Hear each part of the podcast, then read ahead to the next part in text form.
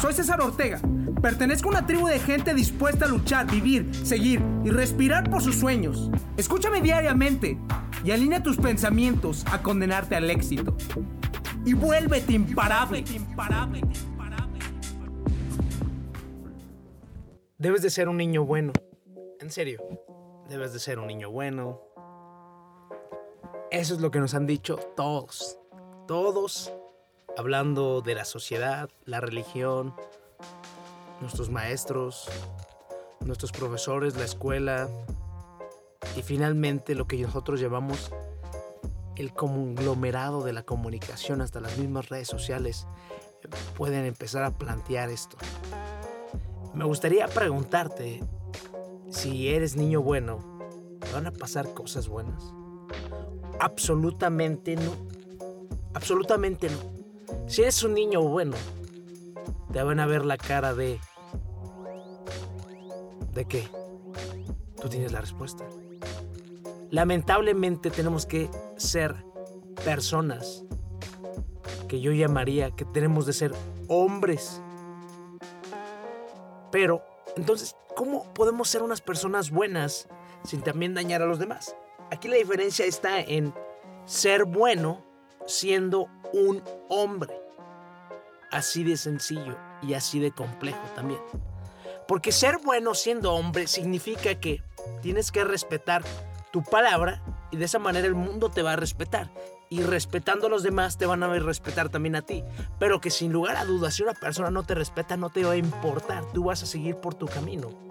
No vas a perder el tiempo en estar escuchando otros comentarios que no te sirven de nada. O sea, tenemos que ser repelentes de la negatividad.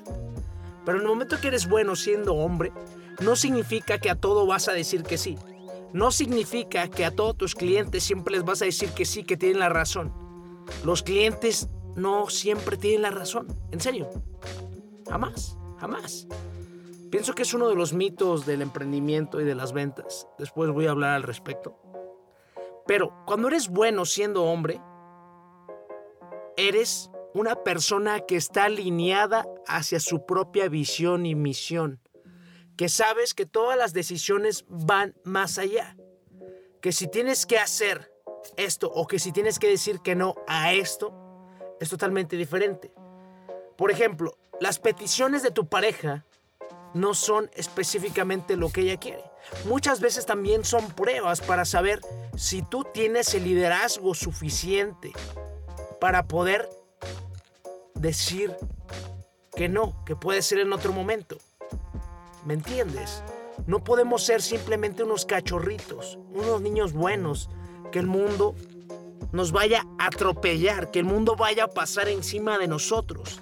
Debemos de tener nuestro punto de referencia en el cual estemos ahí bien planteados y pase lo que pase, no nos vamos a mover.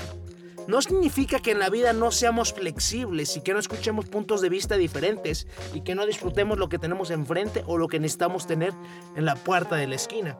Pero que si tú te planteas en un punto de referencia en el cual tú no vas a aceptar otras oportunidades de negocios porque estás comprometido con tu negocio, con tu negocio, no lo vas a hacer. Actualmente muchas personas se me han acercado porque me han ofrecido nuevas propuestas de negocio y yo la verdad lo puedo resumir de esta manera. Zapatero a sus zapatos. Yo prefiero especializarme donde estoy, ser bueno donde estoy, disfrutar lo que estoy haciendo en lugar de estar tratar de iniciando 3, 4, 5, 6, 7, 8 proyectos en el cual, como lo dice también un refrán mexicano, el que a muchos quiere amarrar, pues no va a amarrar ni desamarrar, ¿no? Los que muchos tratas de apretar, pues no vas a lograr apretar. Así de sencillo, porque en el momento que te enfocas en algo específico, puedes obtener resultados en eso, algo específico, pero porque estás poniendo todos tus recursos en esa parte.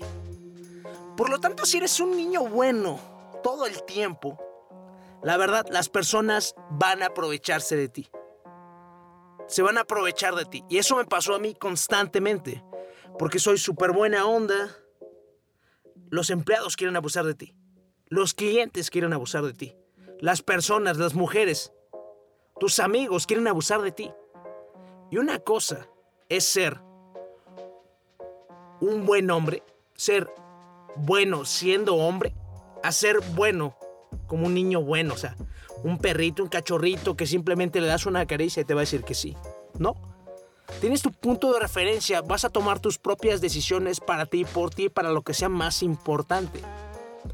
Sencillamente empieza a comprender esto y analízalo, porque si tú mismo no te respetas, no respetas los valores que tienes como persona. Por ejemplo, mis valores son que yo voy a respetar mi salud.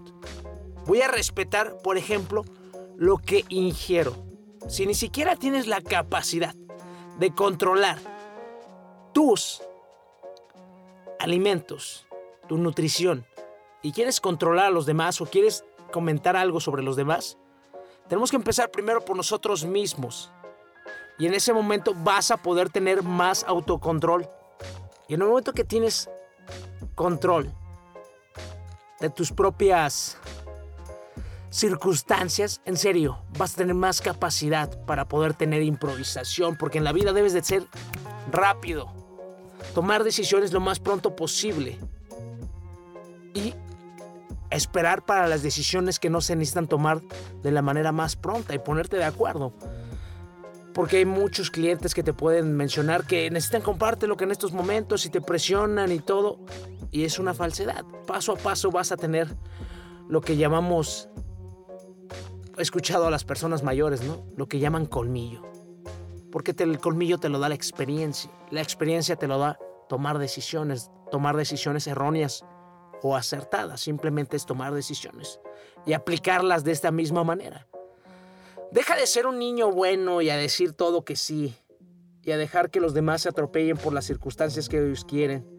De que los apoyes porque ellos quieren, de que cooperes porque ellos quieren. Todo lo que ellos quieran, no. Tú estás en tu centro. Estás enfocado. Estás tranquilo. Estás ameno. No vas a dejar que ninguna circunstancia te mueva donde tú estás. Respira en el momento que salga una circunstancia que la verdad piensas que no puedes controlar y pregúntate, ¿vale la pena enojarse por esto? ¿Vale la pena estar así? ¿Vale la pena prestarle la atención? ¿Vale la pena perder tu tiempo o vale la pena invertir tu tiempo? Y segunda pregunta, ¿cómo puedo darle la vuelta a esto? ¿Cómo puedo darle la vuelta a esto? ¿Cómo puedo darle la vuelta a esto? ¿Cómo puedo utilizarlo a mi favor? y vamos a comprender que paso a paso no nos podemos desalinear a lo que nosotros deseamos y queremos para realmente sentirnos orgullosos de nuestro camino. Y te vas a dar cuenta que en el momento que eres bueno siendo hombre, las personas te van a empezar a buscar, pero por el liderazgo que tú tienes, por las oportunidades que tú das al mundo, por la autenticidad que representas, por la persona que eres, en la que te has convertido, no por la persona que piensas que tienes que demostrar. No, porque eso ya es totalmente diferente. Póstrate en lo que es importante para ti y mueve tu propio mundo y crea las circunstancias que más te parezcan hermosas, deliciosas, increíbles para ti mismo. Y hagamos juntos que el mismo miedo nos tenga miedo. impacto, motivación, inspiración, dedicación, fuerza de voluntad, amor propio, liderazgo. Todo está dentro de ti. Te invito a recuperar tu poder día a día. Escúchame diariamente y alinea tus pensamientos a condenarte al éxito. Dime, ¿qué estás esperando para tener el control absoluto de ti? Soy César Ortega. Pertenezco a una tribu de gente dispuesta a luchar, vivir, seguir y respirar por sus sueños. Invertimos tiempo nosotros todos los días. El momento nos pertenece. Estos son nuestros secretos. Escúchame y vuélvete imparable. imparable.